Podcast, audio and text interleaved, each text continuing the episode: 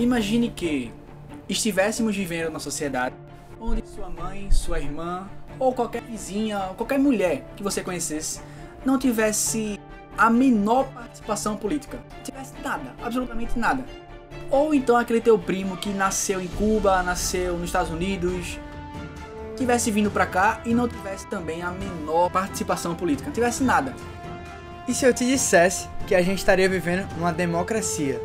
Então, seria um tanto estranho, não seria não? Pois é, hoje a gente está começando nosso primeiro podcast justamente para falar sobre isso. Oxe, galera. Meu nome é André. Meu nome é Silvio. E o episódio de hoje é Grécia.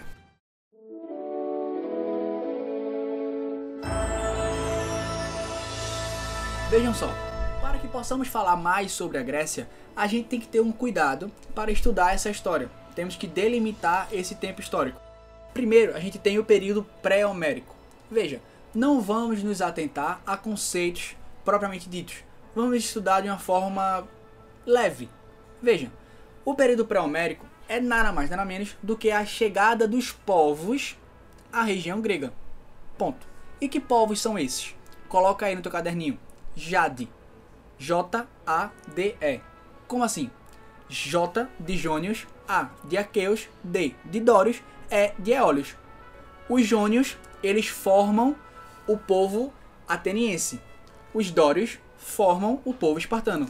Dórios é geralmente aquele povo mais militarizado, né? Por isso a gente vai ter uma, até uma influência em Esparta, né? Futuramente. Exatamente. Essa galerinha aí é tipo This is Esparta. Não me resolva. Em seguida, a gente tem um período homérico.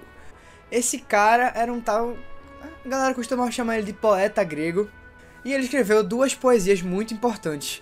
A primeira é a Ilíada, que é falando justamente sobre a guerra de Troia, e a Odisseia, que é a volta do guerreiro Ulisses dessa guerra para sua cidade natal chamada de Ítaca.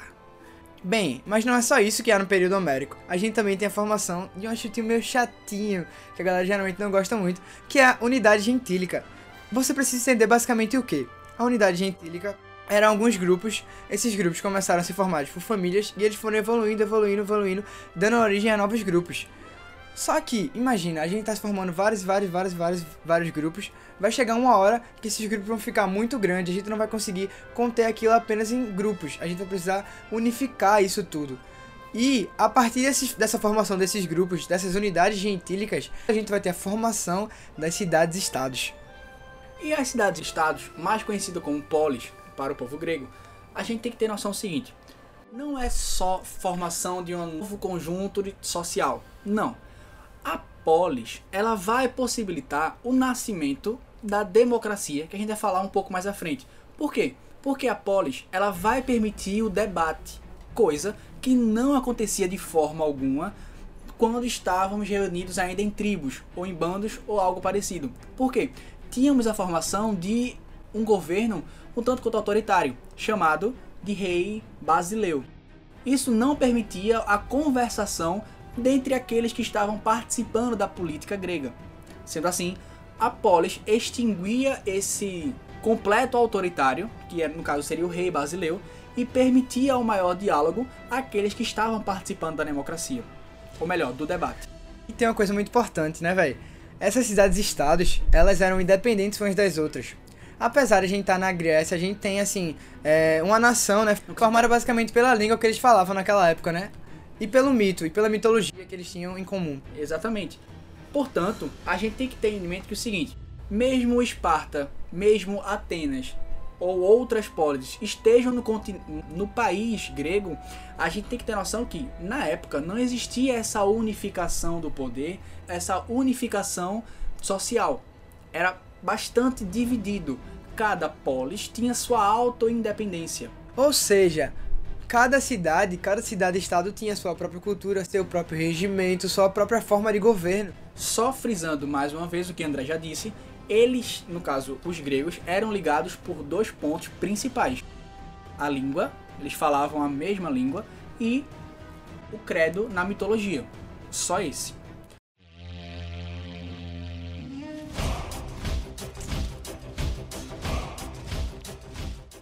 Para falarmos de Esparta, a gente tem que ter noção três pontinhos aí maravitops. A gente tem o militarismo, a aristocracia, a xenofobia e temos, por último, eu falei três, não foi, mas são quatro, e por último temos o laconismo. Como assim? Que derrota isso aí?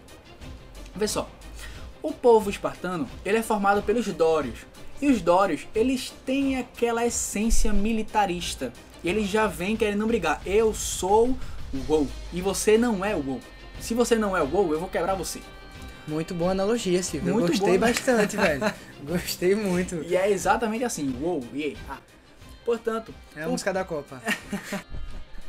Portanto, o povo dório ele tem essa vantagem é, militar, porque além dessa cultura militarista, ele tem também o uso do ferro, que já distingue um pouco dos outros guerrilheiros que ali estavam. Sendo assim, esse povo dório dá início ao processo espartano. O povo espartano ele sobrevive com essa com essas características que eu já lhe falei. O laconismo, o que é o laconismo? Nada mais, nada menos do que resolver as coisas com uma simples frase. E assistir os 300 de Esparta? Pois bem, você vai perceber que Leônidas, a figura lá, ele não conversa muito. O muito que ele fala é dar um pezão no cara, Tisis Esparta, uou, somos nós. Compreende? O outro ponto é a xenofobia. Xenofobia é o ódio, é a não aceitação daquele que vem de fora. Ponto. E os espartanos tinham isso como sua característica principal. O outro ponto era a aristocracia. A aristocracia espartana era a causa principal da desigualdade social ali no território espartano. E até tem um ponto importante pra você não esquecer. Aristocracia, falou aristocracia, lembra, governo dos melhores. Ou seja, só as melhores pessoas, só as consideradas pessoas de elite vão estar no governo. Só os privilegiados. Aristocracia, governo dos privilegiados. Acabou a questão. Portanto, esses são os pontos que a gente tem que ter em mente, sempre refrescado na nossa mente, sobre o, sobre o povo espartano. A outra polis que vamos comentar agora é justamente Atenas. Da minha amada Atenas, eu amo essa cidade, cara. Essa cidade tudo de melhor. Ou não, né, na verdade. É, Bem, e falando de Atenas, a gente vai ter essa formação jônica, ou seja, um povo jônico mais voltado para intelectualidade, mais voltado para conversa e para uma futura filosofia. Mas a primeira coisa que a gente tem que pensar de Atenas é, ela era uma cidade que tinha um relevo muito montanhoso, ou seja, isso dificultava os vizinhos e os próprios atenienses de se visitar, de trocar experiências, de até comercializar. Então, o que é que Atenas pensou? Cara, se não dá pela terra, vamos pelo mar. Eles começaram a comercializar, começaram a fazer esse comércio marítimo, e isso fez com que eles trocassem diversas experiências. Com que eles conseguissem fazer trocas culturais. Isso favoreceu o surgimento de uma cultura e de uma cultura mais antropocêntrica em Atenas. Uma cultura voltada para a filosofia, voltada para a intelectualidade. E não é por acaso que essa foi a cidade berço da democracia, berço da democracia grega e, da democ- e das influências que a gente tem até nos dias de hoje para nossa, pra nossa democracia. Mas não se esqueçam, há dois tipos de democracia. A gente começou o podcast falando sobre isso, né? Tocando nos assuntos da democracia. Porém, a democracia que a gente vive hoje é uma democracia representativa. E totalmente diferente do modelo que eles viviam lá. É claro, porque a gente elege alguém para falar por nós, ou seja, elege alguém para nos representar, representar nossas ideias, nossos pensamentos. Então, se eu tô botando Silvio lá, ele teoricamente vai ter que me representar, o que a gente sabe que não é bem o que acontece, É né? bem teoricamente mesmo, sabe? Tipo, uou. Já lá no povo grego não era assim. Era uma democracia direta. Eu não deliberativa. colocava, exatamente. Eu não colocava ninguém para falar por mim. Eu falava por mim. É totalmente diferente. Se eu quero falar cuscuz já, não mando ninguém falar cuscuz já. Eu falo cuscuz já. Então é assim que é. Assim, Nordeste é aqui, meu velho. Tá pensando o quê? Beleza, todo mundo participava. Mas quem era todo mundo? A democracia em Atenas, ela era muito exclusiva e limitava muita gente. Por quê? Quem era cidadão em Atenas, Silvio? Veja só, é literalmente aquela historinha que a gente tava contando lá no início do podcast. Cidadão não é mulher. Cidadão não é estrangeiro. E acrescento, cidadão não é escravo. Então, Que era a maior parte da população, diga-se de passagem. Então, quem era cidadão? Visto que, segundo esses, esses é, dados que eu passei a você, a gente tem uma população de 10% apenas que se torna cidadão ateniense. Então, que democracia é essa onde a minoria vale mais que a maioria? Ou seja, basicamente os escravos trabalhavam para os gregos ter aquele famoso ócio produtivo para poder filosofar e discutir questões políticas. E é Na ágora. exatamente esse ponto, meu bebê. Porque veja, eu, grego, não quero saber de trabalhar, porque quem trabalha é escravo. Então perceba o quanto que essa cultura, ou melhor, que a cultura em si, ela vem se modificando. Se na Grécia a gente pensava que o trabalho era totalmente indigno, hoje o trabalho edifica o homem. Percebe o quanto existe essa mudança de pensamento? Portanto, a gente vê que os cidadãos de fato são aqueles maiores de 21 anos, mas ó, coloca uma observação aí. Homem, Exatamente. É, maior de 21 anos, só pode ser homem e tem que ter nascido aqui em Atenas. ou seja, filho de mãe e pai ateniense. Sendo assim, se eu vim de fora, se eu sou mulher, se eu, se eu tenho menos de 18 anos, eu tô na bad. Ou se eu sou escravo também. Mas se for escravo, tu se lascou mesmo, né? É. Lascou. Aí voltando pra questão, a gente tem o quê? O período clássico. Grande período da Grécia. Gigantesco. O que, que o período clássico vai falar? André Ribeiro Couto. Veja só, o período clássico ele vai abordar justamente tudo aquilo que vai ser grandioso na Grécia. A gente tem o teatro, a gente tem a filosofia, a gente tem o auge da democracia, a A gente gente tem a arquitetura pontos. grega com o famoso Fídias. Oh, grande. Fídias. Filhas, cava bom, já tô comigo ontem. Tava.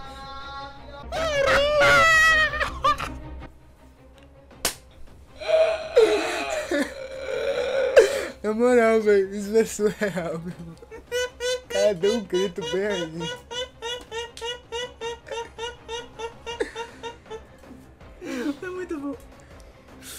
Período clássico.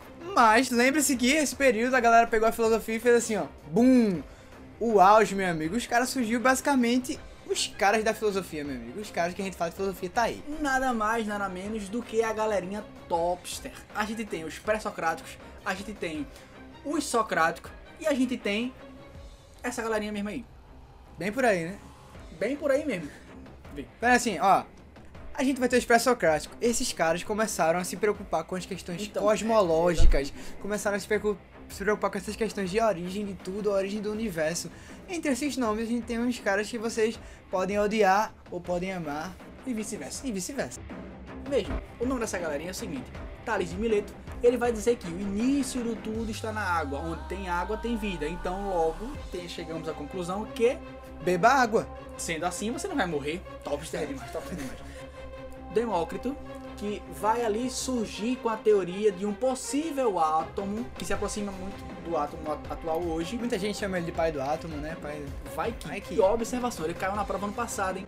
Outro cabinho a gente tem Pitágoras. Pitágoras vai dizer que tudo é número, tudo vai vir número. Sendo assim, Pitágoras ele pode cair na tua prova de matemática também, cara. Inclusive tem uma equação, tem um, eu não sei, a gente tem humanas, né? Mas tem um cálculo aí que ele fez pra provar essa origem, meu Um bilhão, gente. Ele fez, não deu certo, sei lá, deu. Uou, vai, nós. O outro cabinha é Heráclito.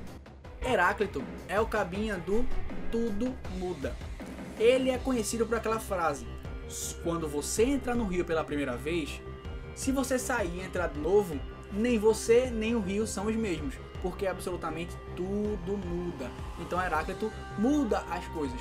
Temos o outro que é Parmênides. Parmênides vai contrapor Heráclito. Ele vai dizer que nada muda. A essência do ser humano é a mesma. Por mais que você cresça, você continua com a essência do ser humano. Portanto, esses são aqueles pré-socráticos que você não pode esquecer, nem se te oferecerem cuscuz com carne moída. Não esqueça disso. E a gente também vê que Silvio gosta muito de cuscuz, né? Cuscuz é uma é coisas que a gente aprendeu aqui no podcast pra Cuscuz levar é pra vida. bom. Daqui Exatamente. pra vida. Com café é melhor ainda. A gente tinha aqui também os sofistas que Silvio, eu chamei eles de mentirosos, mas Silvio aqui disse que não, André, você não pode chamá-los de mentirosos. Não pode. Não pode, porque eles só apenas vendiam a verdade, vendiam o conhecimento. entendeu? Então ele falava assim, ó, não importa se eu tô falando a verdade nem a mentira, quanto você pagar, eu vou falar. É o famoso advogado, eu tô É o errado. famoso advogado. Portanto, vamos citar aqui alguns advogados bons, hein? Tô brincando, tô brincando. Mas vejam só. A filosofia dos sofistas vai passar por essa questão da verdade. Nada me interessa, eu, eu, eu no caso sendo sofista, se você tá falando a verdade, se você tá falando mentira. O que me interessa é o seu dinheiro. Se você me der 10 reais, um prato de cuscuz e um copinho de café, eu vou te defender até a morte. Esses sofistas estão no Congresso Nacional, né? Rapaz, se eu Mas te disser é só que da Grécia, estão... né? É só da Grécia, né? Não sei, na atual brasileiro pode estar também. Portanto, percebam isso. Os sofistas eles vão partir desse pressuposto de que a verdade talvez possa ser relativa, porque vai de acordo com o seu dinheiro. Vai de acordo com o seu bolso. Exatamente. Ou com o cuscuz que você oferecer. Exatamente. Mas a gente tá falando de filosofia, então não dá pra esquecer do pai Sócrates. Sócrates. Papai Eita, Sócrates, o cara era Não é louco. aquele que jogava viu, no Corinthians, é. né? É, gente, tá acabando aqui o nosso podcast. Voltando, voltando, voltando. Sócrates, pra mim, ele é simplesmente o cara. O cara da filosofia. Falou filosofia, falou Sócrates pra mim. tá? Merecia ter ganhado aquela Copa do Mundo. Sócrates, Que não é o jogador, o filósofo Sócrates. o filósofo Sócrates, ele dizia o seguinte, ó, primeiramente, ó, ele, ele devia dar aula pra esse professor de hoje em dia, sabia? O Sócrates. Ó, Ô, caba bom. O cara já era um professor daqueles, meu irmão. Exatamente. Ele tinha Pensa- cuscuz na bolsa. Ele criou o que a gente chama de método socrático. Aí você me dizia o que é que danado esse método socrático dizia que todo mundo fala.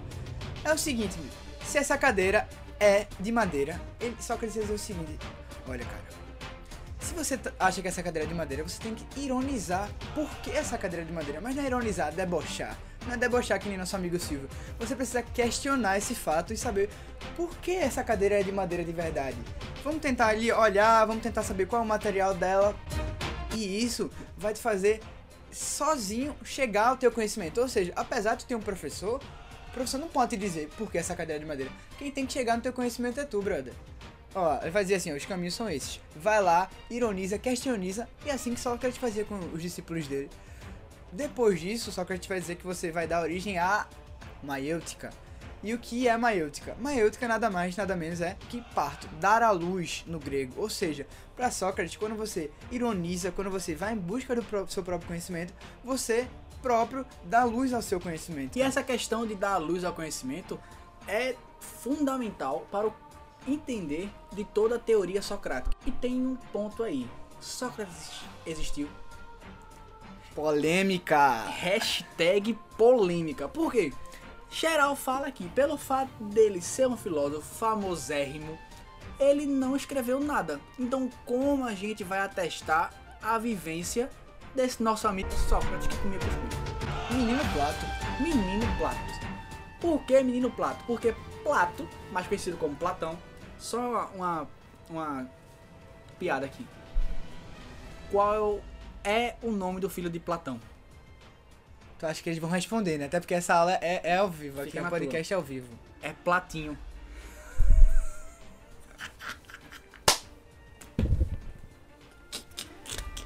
É, então é por isso, gente, que a gente deve ter cuidado com o que a gente chama pra gravar. Não, não pode pegar o primeiro qualquer um e gravar, entendeu? Platinho é muito bom. Portanto, vejam só, Platão ele vai escrever algumas de suas obras baseado na vivência de Sócrates. Por exemplo, a Apologia de Sócrates. Essa obra vai retratar justamente o julgamento de Sócrates perante toda a corte, entre aspas, é, grega, ateniense, tá certo?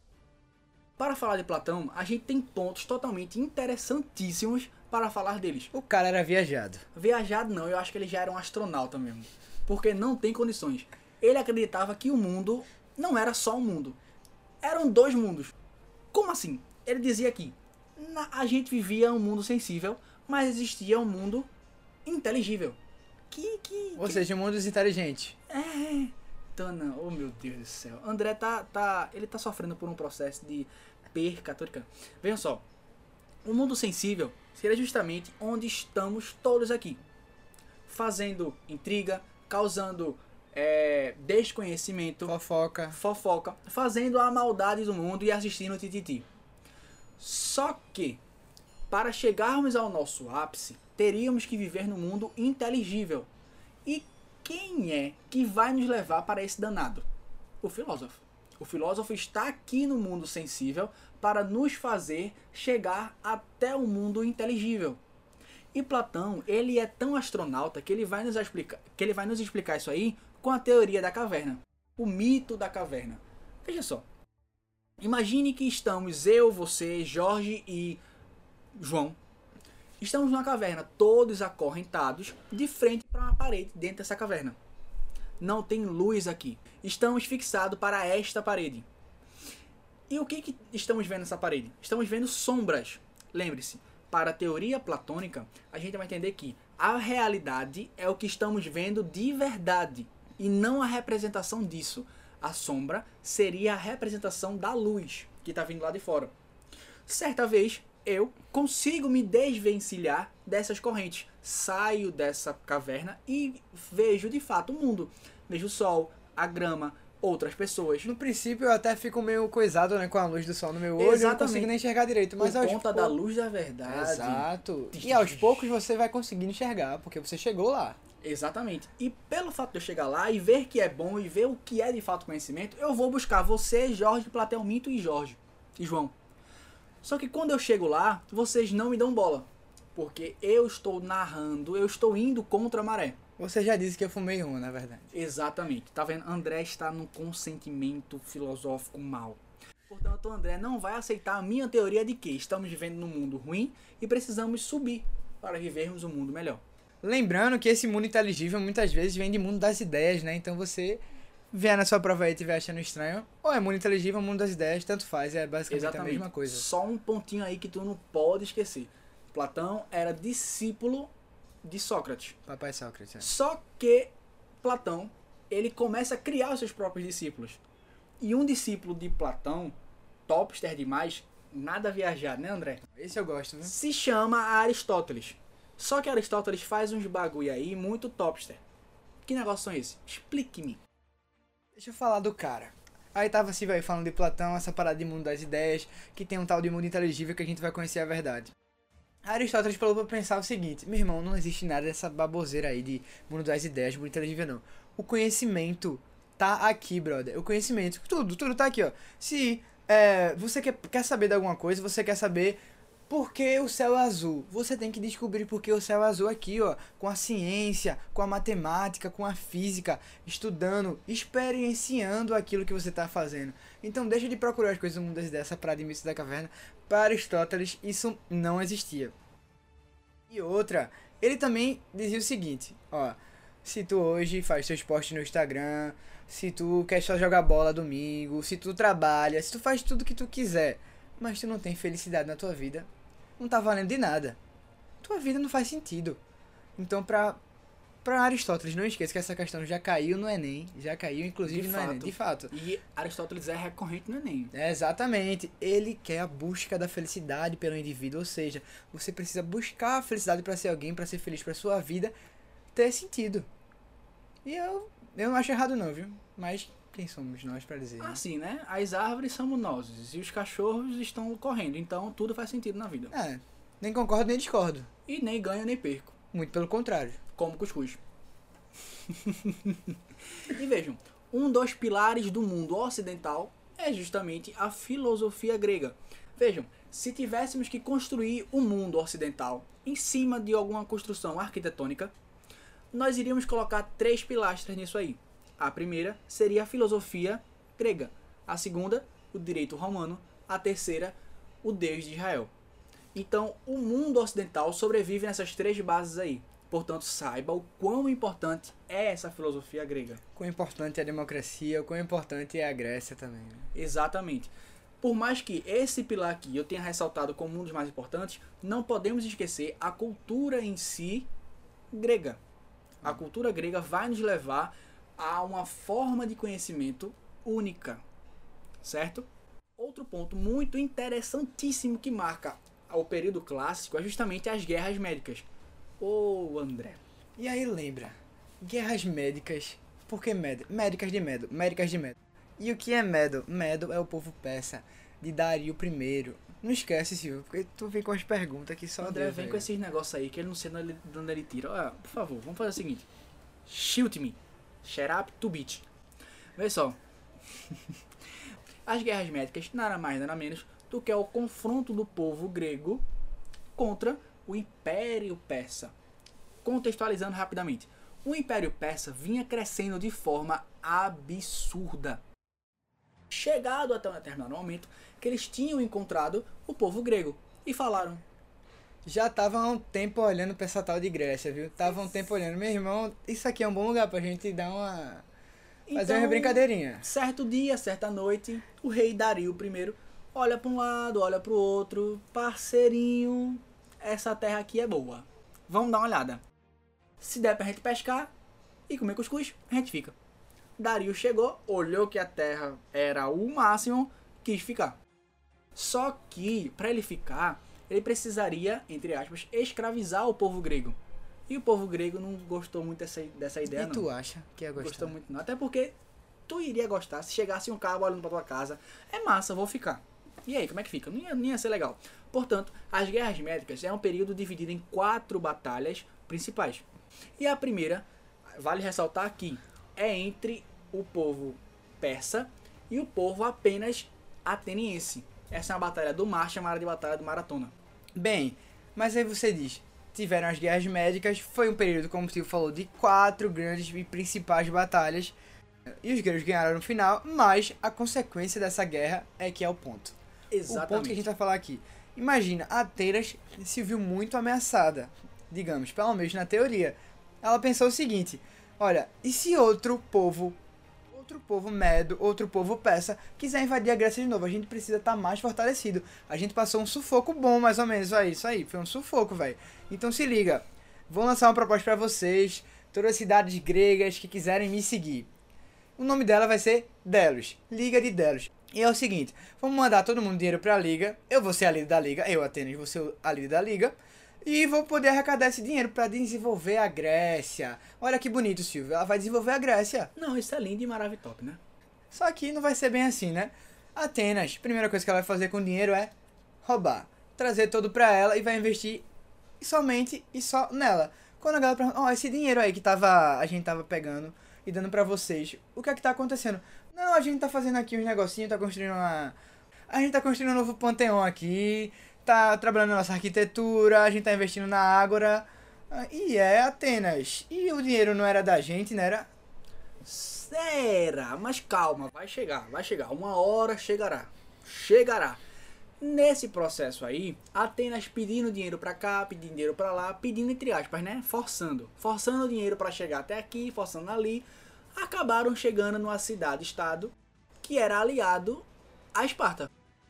Quando ele forçou a Vera, ou seja, bruscamente, esse dinheiro dessa determinada polis, não deu outra. Deu ruim. Como assim? Essa polis que se viu ameaçada por Atenas comunicou a Esparta. E Esparta falou: Meu parceiro, vou te contar uma ideia. Se tu não ficar na tua, vai ficar muito ruim pro teu lado. Vai acabar o cuscuz e eu vou quebrar você. Atenas falou: Vem, bebê. Deu ruim.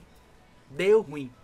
Cacete pra cá, cacete pra lá. Deu origem às guerras internas. A guerra do Peloponeso. Ou seja, com isso, Esparta não vai ficar caladinha. Ela vai dizer, ó, é o seguinte, tô vendo a liga de delas se juntar aqui, vou criar minha própria liga porque eu sou tão orgulhosa quanto e não vou deixar uma cidade como Atenas ter uma hegemonia na Grécia. Hegemonia grega. Pelo amor eu sou Deus. Esparta, pô, eu não É. gosto de ninguém, eu sou xenófobo. Velho. Esparta. Pelo amor de Deus, cara. Sangue de Cristo. Essa guerra vai ser uma guerra interna justamente entre a Liga de Delos e a Liga do Peloponeso. que formaliza a guerra do Peloponeso. E observa o seguinte: tem os cabinha que não entra na guerra, fica neutro, pacífico, olhando um aqui, outro lá, pá, pei, bum. É, bum, ah, todo mundo se matando, ficam apenas observando esse, esse confronto. Quando ele termina, o vitorioso que é Esparta, ou melhor, a vitoriosa que é Esparta, está totalmente fragilizada. Fragilizadíssima, por sinal. Ela consegue até perder a sua hegemonia para uma outra cidade-estado.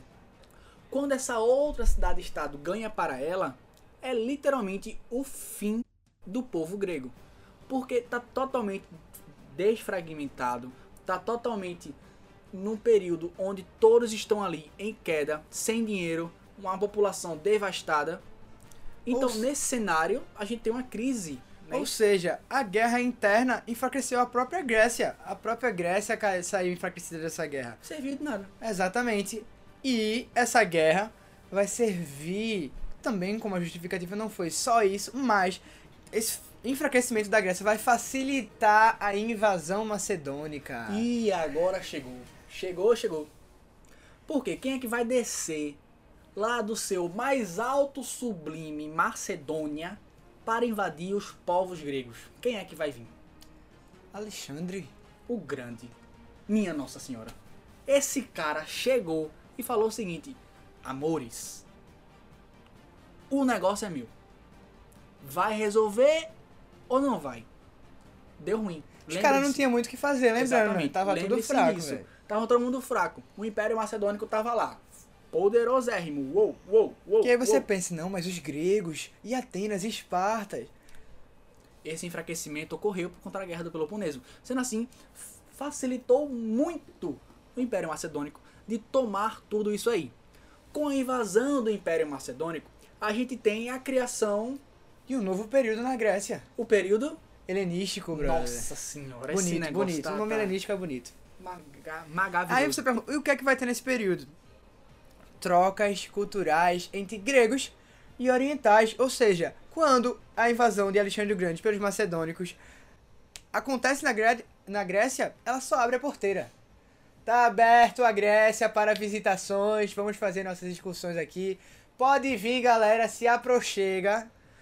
Até porque, lembrem-se que Alexandre ele não domina só a Grécia, ele domina também alguns povos giga enorme do Oriente, como por exemplo o próprio Egito e depois a Pérsia. Então, tudo isso passa a ter um centro, lembre-se. No início a Grécia não tinha um centro, agora passa a ter, é Alexandre. Então, essa unificação cultural também passa a acontecer. Essa cultura passa a ser chamada de cultura helenística. Nada mais, nada menos do que re- resquícios culturais gregos e resquícios culturais orientais. Ponto final.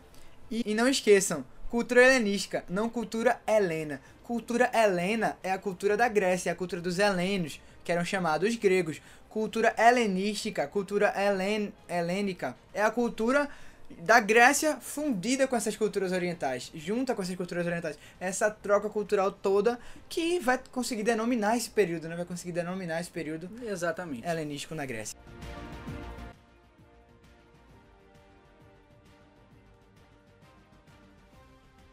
Portanto, a gente fecha então essa conversa é, sobre o período grego. Vejam, é importante ressaltar os pontos que a gente já falou aqui. Anota, estuda, revê, é, ouça novamente, tá certo? Que vai ser muito importante. Grécia, ela vai cair na tua prova na questão de história e também na questão de filosofia. Então é muito interessante essa questão da Grécia em si. Pois é, e às vezes a questão não vem. Grécia, assim, e sim o pensamento da Grécia, o pensamento da Grécia na Idade Moderna, o pensamento da Grécia, da Grécia até hoje em dia, então sempre se liga. Não sempre dá... tenta contextualizar tudo, tá? não dá pra menosprezar a Grécia, tá certo? Então, por hoje é só. Estamos chegando ao fim de mais. De mais um, não, né? Do primeiro, primeiro, podcast que a gente tá aqui com podcast, esse isso projeto. Espero que vocês tenham gostado, né? Da nossa, do nosso primeiro episódio, que foi sobre Grécia. Então, é, estamos aqui agradecendo a todo mundo que escutou aqui até o final. Um beijo, Um cheiro enorme. que a história esteja com vocês. Abraços.